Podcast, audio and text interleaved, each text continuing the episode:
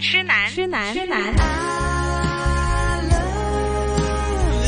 怨女，怨女，怨女。何以我變了你的十六號愛人？我是粤女，我是痴男，痴男。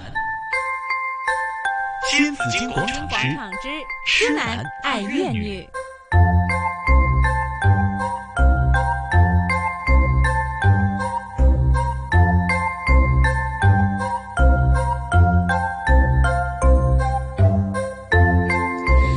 来到新紫金广场，每逢星期三这里呢，痴男怨女啊，我们今天讲讲呢这个痴心妈妈望子成 龙，还有呢，当然了，星星莘莘学子，莘莘学子啊也希望自己可以成长的嘛，寒寒窗苦读那么多。哎年，现在我们以前说十年寒窗苦读，但现在的孩子一出世就开始寒窗苦读了。对呀、幼兒園就開始學前啊行堂仲有學前班好多，我記得我仔細個嗰陣時咧都有學前班，但唔係話好普遍，人人都一定要要即係讀噶，即係所以佢真係正式入咗呢、個。其實而家都唔係㗎，都呃，唔幼稚係啊人人都要讀園咁樣㗎。但依家多數都去讀噶啦。其實一直都唔係話強制性嘅，從零歲就開始讀書，反正就係、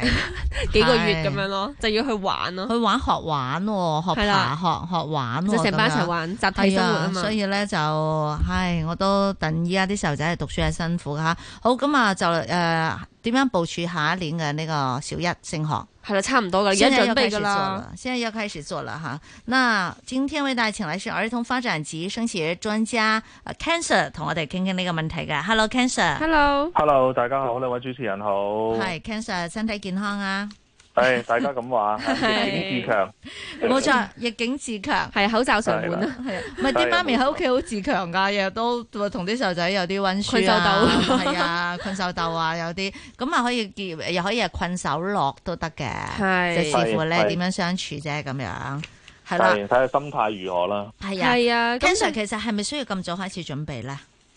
诶、如果小一，如果小朋友已經讀緊 K two 咧，的係確係有需要，因為唔知個疫情假期放到幾耐嘅。嗯，係咁啊、我哋自己都戥呢班家長擔心，因係為起碼第一樣嘢就係佢哋已經少緊一個咧，嗯，可以同其他小朋友一齊社交嘅經驗。嗯咁啊、係如果到時啊，可能學校問嘅其中一條問題就係你放假做乜啊？係咁冇啊， 冇啊，喺屋企 hea 啦。 放假就係喺屋企咯嚇，因為政府講話唔好出街啊嘛，咁我哋咪喺屋企咯。咁但係呢個答案係咪最理想咧？我相信學校一定唔認同咯，因為學校唔係淨係問緊你而家呢個疫情嘅假期啊嘛。嗯，係係啊，咁所以可能喺誒、呃家長或者小朋友嘅回應啊，都要講翻話，誒喺屋企我會做咗啲乜嘢咧？例如係會唔會係由啊爸爸媽媽已經篩選咗一啲誒、呃、網上嘅教材，可以俾小朋友去玩咧？係咁啊，另外亦都會唔會係爹哋媽咪可能都有機會放假喎？係，喺屋企咧同小朋友做啲親子嘅活動，咁呢啲都可以講咯，就唔好一嗯，句就同學校講話誒，我乜都冇做㗎，我喺屋企就係打機，係，啊哦，咁梗係唔哦講得啦咁啊唔得係喎咯，係啊，咁就唔係都唔講得好喎，係啊，但係小朋友好 好直接㗎，，係啊，好單純㗎嘛係啊，因為佢小一，佢其實去上去考試可能都係五歲零啫嘛，係，咁可能佢哋唔唔會唔會好似大人咁識收飾㗎嘛，嗯係啦啊咁，所以當一係問小朋友你平時喺屋企做咩㗎，咁啊真係耷低頭，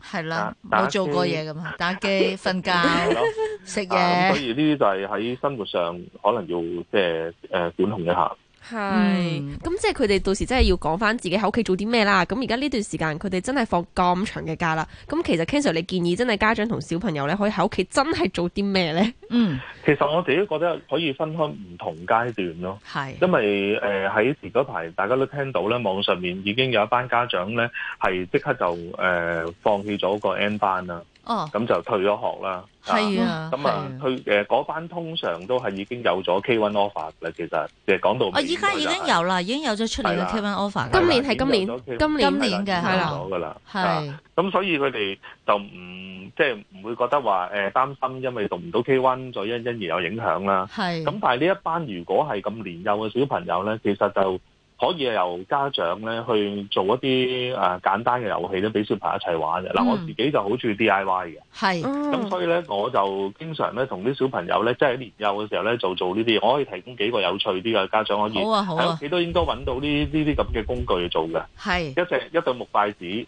係一個一隻紙碟，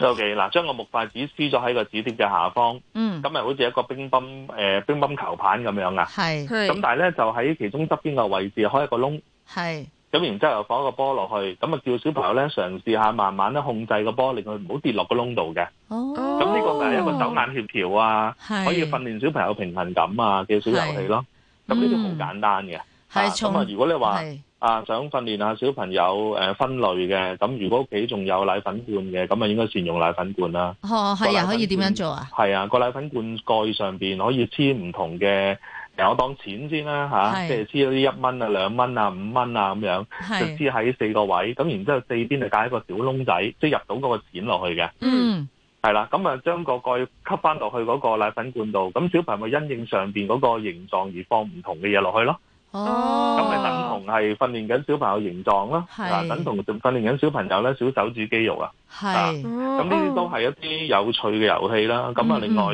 為咗想讓小朋友可能口肌發展得好啲啊，咁啊唔好淨係單靠食飯 嘅。我哋成日咧生日啊都嗯會吹蠟燭噶嘛。係咁其實吹蠟燭啊，就好似我哋喺公園咧啲小朋友玩吹波波一樣啫嘛。係係係，啊，咁啊叫小朋友坐翻直一身啊，又可以去啊叫佢學習啊控制自己嗰個身體啦。嗯，咁啊喺特定嘅距離咧，就叫佢吹蠟燭，小朋友又開心係嚇。啊。哇！呢、咁啊個有真係好玩玩啊！我覺得其即實係係啊，即係唔使唔係咁悶噶係嘛？即係我唔係話就係死做功課嘅，其實係有有有有啲遊戲一遊齊戲玩係啊！呢、個真係聽落都開心啊！我都想玩啊！哦我想玩 D 擺 I Y D I Y 嗰個罐頭，即係即 係嗰嗰個個奶奶粉粉罐罐嗰個，我都覺得幾得形狀意。其實我睇到好多家長都好有心嘅，尤其依家大家都誒困住喺屋企啦。係啊，咁都係用咗好多各種嘅方法，由從手工去到玩啊，咁樣都好用心去做呢樣嘢嘅。咁其實誒、呃即係做呢一樣嘢個好處係有啲乜嘢咧？Cancer 有啲家長會話：喂，我我啲細我路都好多功課，我係又同埋好我自己都好忙，忙啊，係啊，我又冇心，誒，我又唔得閒啊，咁樣其實。吓，即係如果係做咗之後，會帶俾細路仔啲乜嘢嘅呢個佢哋成長嘅時候有啲有咩好處呢處咧？嗱，其實誒、呃親子活動咧，係顧名思義就係希望透過個活動裏邊咧，能夠將父母同小朋友嘅關係咧聯繫得更加緊密啦。嗯，咁但係誒、呃，暫時嚟睇呢個疫情咧，就唔係所有全香港嘅家長都唔使翻工噶嘛。係咁咁啊，大家都要翻工，係所以點解我啱話要提出誒、呃要自己 D I Y 創造啲遊戲咧，就係、嗯方便就算縱然你做好咗，你唔喺度陪到小朋友玩嘅，小朋友自己都睇下玩有，冇屋企嘅其他成員。嗯可以陪伴小朋友一齊去做啊。係例如喺香港而家菲傭姊妹比例好高啦，係咁啊會唔會個菲傭姐姐可以幫手去做呢一樣嘢咧？咁當係然，我哋最理想梗係希望父母做啦。咁但係實際就好似兩位話齋啊，咁佢哋唔喺屋企噶嘛，有機會係。嗯係啊咁小朋友唔可以單單淨係照顧佢飲飽啊、瞓瞓覺就就可以噶嘛。咁小朋友如果喺咁長時間裏邊完全冇目標啊，係嗯對佢整個成長都唔好嘅喎。係啊，咁啊，你一日咁樣咁樣過法，即係大家嗯都要逐逐啲講嘅嘅 hea 住過。冇啊咁錯，你好快一去到真係要翻學嘅時候咧，你好難咧去修正翻自己個心理時鐘。對，係啊啊，，咁所以誒、呃我諗首要就係、呃先要諗清楚，究嗯竟係咪仲係好似而家咁？因為我知道好多家長係任意俾小朋友咧夜瞓啊，係哦，同埋任意俾佢哋玩電腦啊唔，使翻學啊嘛。係嗯，啊，咁啊任由佢哋夜瞓，但係咧去可能去到翻落嘅時候咧，就咧好散多晒家長都有面對同一個問題，就係點樣調節翻佢能夠起翻身。係。 好難啊，好難啊！ 啊你學翻學翻夜瞓，即係學翻散咧係容易 啊，你係要啊將佢係一整升合翻起早咧真係好係就難好噶，難啊，係係啊啊唔，好話小朋友難，我哋都好難。係啊，但係我哋又冇理由話啊，我要你七點鐘起身，咁係你起身就坐喺梳化度唔好喐啦。係咁即係你你冇活動俾佢，咁你又唔嗯可能做到噶嘛。冇錯，咁所以一定要安排好目標，安排好活動。例如係即係我哋屋企啦，而我仔已經十歲啦，最細嗰個。係咁我哋就朝頭早起身第一樣嘢係做咩咧？就係、嗯食早餐啦，當然要。嗯，咁跟住就係做咧，跟咁班你幾多點起？身啊，小朋友誒？跟翻我我仔就十點鐘起身嘅，係係啦。咁我哋又做咩咧？我哋首先做十五分鐘熱身運動。係哦，做咩熱身運動啊？伸伸拉筋腰、啊踢踢腿、拉拉筋，因為出街啊？係啊，係做嗰啲咯。咁啊，因為至少起碼即係面對嘅疫情，起碼都要身體健康啊。係係啊，咁即係呢啲嘢喺唔出得街嘅情況之下，係就唯有喺屋企裏面做啦。好啦，我想啊請教 Ken Sir 啦，咁啊係咪需要有張時間表咧？作息時間表咁樣？嗯我覺得要同睇下你個小朋友幾大啦。係如果個小朋友已經讀到小學咧，係要同佢一齊溝通商量。嗯，咁啊，亦都應該有個特定嘅時間俾翻佢自己嘅。係但係我哋都要應該有個指引啊，係，例如係個特定時間係誒三十分鐘、四十五分鐘。嗯咁呢個時間係屬於你嘅，你可以做啲乜嘢，由由你自己去話俾我聽。係，嗯，係啦，就唔可以話啊，你唔好同小朋友一講咧就一就講話你唔可以做啲乜嘢，嗯係咁樣咧就好難接受嘅對 方都。係，即係係啊講下同埋人話哋你可能做乜嘢會比較好即啲。係 positive 係啦講嘢，就冇係啦冇錯啦 negative 講嘢，係啦，就唔好一開波就講話，哎你唔好，你唔可以做咩㗎，唔可以睇電視㗎，你唔可以係打機啊，唔可以做乜，咁佢就唔會同你商量，有咩好商量？係啊，啲細路就話：咁我我我咁我做人嚟做乜嘢 咧？我要 咩都唔唔係可以佢就做啊覺得你唔乜都唔可以做咯，係咪？佢就會係咯覺得咁即係乜都唔可以做啫。咁即使唔係開會 啦，即係使唔係傾啦，即係佢哋會會咁樣咯，個態度係。嗯係但係啊有陣時咧，其實家長都真係好忙下嘅。就算你話喺屋企做嘢嘅家長又好，或者係即係要翻工嘅家長啦，咁更加忙啦。咁頭先可能講好多親子嘅嘢，嗯都係要兩個人一齊去完成噶嘛，即係爸爸媽媽同個係小朋友。咁如果真係好忙啦，有冇啲咩係可以即係俾個小朋友佢自己喺嗰個時間去做嘅咧？嗱，其實誒、呃大學咗三月之後咧，香嗯港大部分嘅小學咧都開始喺誒個網上邊咧就係新上課程㗎啦，係係都好忙碌咁嘅，啊好就係多似課，好多之前功課係喺啊度，，唔係好似之前咁咧做鞏固嘅，係係新嘅課程。 咁啊，當然嗰個特定時間家長可以鬆一鬆嘅。嗯咁啊，開着部電腦，然之後就由老師、由學校嗰邊咧去處理小朋友當其時嗰個問題。對咁但係當嗰個時間完咗之後，家長始終都要參與嘅。係咁其實呢一個已經係較為理想嘅諗法嚟㗎啦，嗯因為喺網喺 Facebook 裏邊，我見到呢啲學生同我講話，其實係翻到屋企咧，佢哋都冇將網上嘅功課做好嘅，哦嗯，即係小朋友依然係要等到爸爸媽媽翻嚟先會開始做。哦，那啊咁就很其實依賴，感覺就係啦非常咁依賴這小朋友哈。嗯係啊，咁就即是證明嗰個 time schedule 根本就算可能定咗嗯都冇實踐過、嗯啊，或者冇人幫手實踐。咁但係我哋唔可以怪小朋友嘅，因為因為喺佢咁細個咧，先就應該係他律再要求自律噶嘛。嗯，咁所以作為家長嘅，縱然你要翻工，可能你都有需要特定時間打電話翻屋企啊，哼，嗯，哦問下小朋友嘅情況啊。誒係唔係唔係話唔係話表示要監督佢哋，但係。嗯嗯你窩心啲嘅問候啊，對小朋友嚟講都係一件好事係啊，所以誒，可能第一句話就問你今天玩了什 麼 你玩咗啲咩係嘛？啊，然後就說可以啊功課做了沒？但係咧，係啊而家有啲屋咁啊或者有係啲屋企咧係會裝部 cam 喺度噶嘛，係即係可能冇錯要睇下屋企各個嘅情況啦。咁、啊但係如果小朋友見到話屋企原來有個 cam 喺度啦，咁屋企人咧可能得閒咧佢喺度玩到某個嗯時候，屋企人突然打翻去話：咦，你唔好點點點喎！你而家咁小朋友咪好大壓力咯，覺得俾人呢個監督住。係啊，呢啲就係講説話嘅技巧啦，嗯溝通嘅技巧啦，所以誒打電話翻屋企咧都可以先分享下自己喺工作上嘅問題先啦，係，然之後先再講下小朋友啊。嗯嗯啊，咁就唔好讓小朋友覺得話你好似話一打電話嚟就好似警察 審審犯咁樣喎，係嘛？嗯你喺哼屋企做咩啊？你唔好以為我睇唔到你啊！咁 樣講呢啲説話，哇！咁好大壓力啊好大壓力啊好慘咯，係咪 啊？嗯哼，我覺得有一部這個攝攝像鏡頭的話呢，可能小孩子心裡會有點不太舒服。不過，哈，真的他會覺得你在監視我，原來你在監視我，然後他是會啊使用其他的方法，有一天給你對打爛了。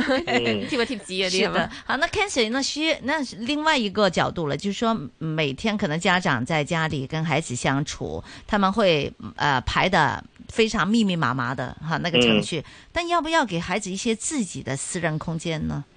誒、我覺得如果小朋友都係用小一做界線啦，嗯，其實咧去到初小咧，我哋應該有一個特定嘅時間咧，俾係小朋友有個空間嘅。嗯咁啊啱我講過啦，所謂嘅私人空間，我哋都要有一啲簡單嘅設定啦，嗯，例如係同小朋友一齊商量咗嗰個時間可以點樣運用啦。嗯係，我就唔，我我發覺而家咧香港家長呢個逆境之下咧，真係大家都有啲情緒緊張，對對，有啲有啲情緒情緒病啊。哈，呃誒、好似唔使翻學咧，一係就將個時間排到咧，啊中英數常寫字嗯件樣樣都做晒，係咁啊噶，仲比翻學仲忙，係噶啊，佢完全小朋友冇休息嘅，冇喘息嘅時間。嗯，啊，甚至乎係話咩？因為要追學校功課啊，就連親子關係夜晚連講故事嘅時間都冇做係啊！因為翻到嚟都攰啦，又話要咩咩解甲歸田啊，翻到屋企要即刻沖涼啊，做好多好多呢啲咁嘅衞防生疫嘢，家居工作係啦。係咁啊，當然做呢啲嘢係必須嘅，咁係但係當你成個人生都疲累啊，心態又疲累，你真係好難係陪到小朋友。嗯所以我我自己個人覺得，除咗係要俾小朋友有私人空間之外，家長都要嘗試。兩係公婆咧合作下咧，睇下可唔可以揾出一啲空間俾自己。嗯，嗯其實如果每人都有啲空間好啲啊，係啊，如果情緒太過緊咧、崩緊咧，你好難教到小朋友。你見到佢嗯啲敏感啊，係幾啊幾好。其實我覺得家長要空間，小朋友亦都需要空間。係真係俾佢自己一啲空間，而呢個空間呢，係任佢自己可以發揮一下嘅。係係啊呢啲空間俾佢去玩得唔得咧？因為即係俾佢我可能撳下電話呢得唔得因為呢？我記得我個仔呢讀小學嗰陣時呢，佢真係同我講，佢話媽咪，你唔好安排我咁多嘢，我每日需要一個鐘頭嘅呢個誒呢個私玩人嘅私嘅人玩嘅嘅時時間，嗯間玩嘅時間。咁佢當然佢有好多嘢玩啦，砌紙盒啊，用啲啊用啲廁紙卷嗰個心呢，又嚟唔知嗯做架車啊咁啊，啊創意活動係啦，佢會做好多嘢，佢就真係要忙佢自己啲嘢嘅。嗯佢話嗯佢已經好明白同我講咧，佢就話我有好多嘢要做， 啊佢要忙碌自己啲嘢，所以我哋又可以同細仔傾下咯。你要私人空間嚟做乜？你嘅空間你可以做啲乜嘢啊？做我啲嚟做乜嘢嘅咩？可能佢真係有好多諗法可以同你講噶。係係係啊，係嗯咁啊，大家輕鬆咯，係嘛，唔好綁得咁死啦，咁樣。咁好啦，咁啊，今日啊啊 Ken Sir 喺度，Ken Sir 咧係呢個誒兒童升學及誒兒童發展及升學專家，對小朋友非常之熟悉嘅。 咁啊要咁講，一陣翻嚟咧，Ken Sir，我哋會真係要詳細講講啦，即係就喺喺呢個小一嘅時候，我哋嘅準備係究竟係啲具體想做啲乜嘢啊？係啊，點樣準係啊備升學啊？係啊，啲家長可以點樣去同小朋友做一個升學嘅準備嘅？同埋啲策略啦。係啦。好好好，咁啊，我哋轉頭再聯絡你。好，一陣見。好，咁啊，今日就講下呢個升學嘅問題啦，係，係啊哇！我上一次升學已經好耐之前，知道噶啦，睇 得出噶啦，吓。所以呢個係一個諗翻轉頭啊。其實每一年呢，我看見很多的升学的家長都非常的緊張，尤其現在的香港的這個小一，呃，所謂的，如果你要上一個名校的話，哈，嗯，大家都很緊張，因為覺得啊非常小學會緊張影響你的中學嘛，對啊中學就影響大學了。是有那麼大的影響嗎？其實，好，那一會兒呢，我們來請教 Cancer。